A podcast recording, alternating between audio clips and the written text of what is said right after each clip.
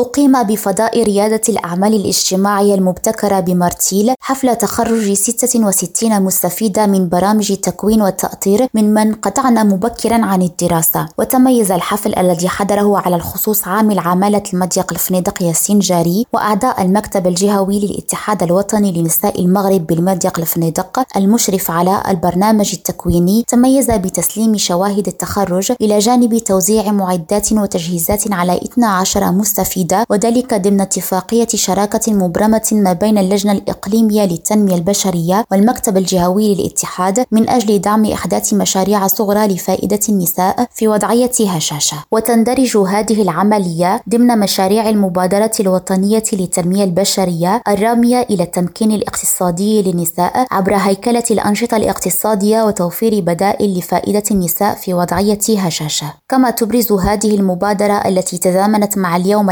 العالمي لعيد المرأة الدور الهام الذي يقوم به الفضاء المتعدد الوظائف للنساء بحي فم العليق بمدينة المضيق الذي يعد أحد مراكز مواكبة الفتيات المنقطعات عن الدراسة والنساء بدون مورد قار ويقدم مجموعة من الخدمات والبرامج التكوينية التي تزرع في المستفيدات حس المقاولة وتكسبهن مؤهلات تساعدهن على الاندماج في سوق الشغل. زين جناتي ريم راديو طنجة.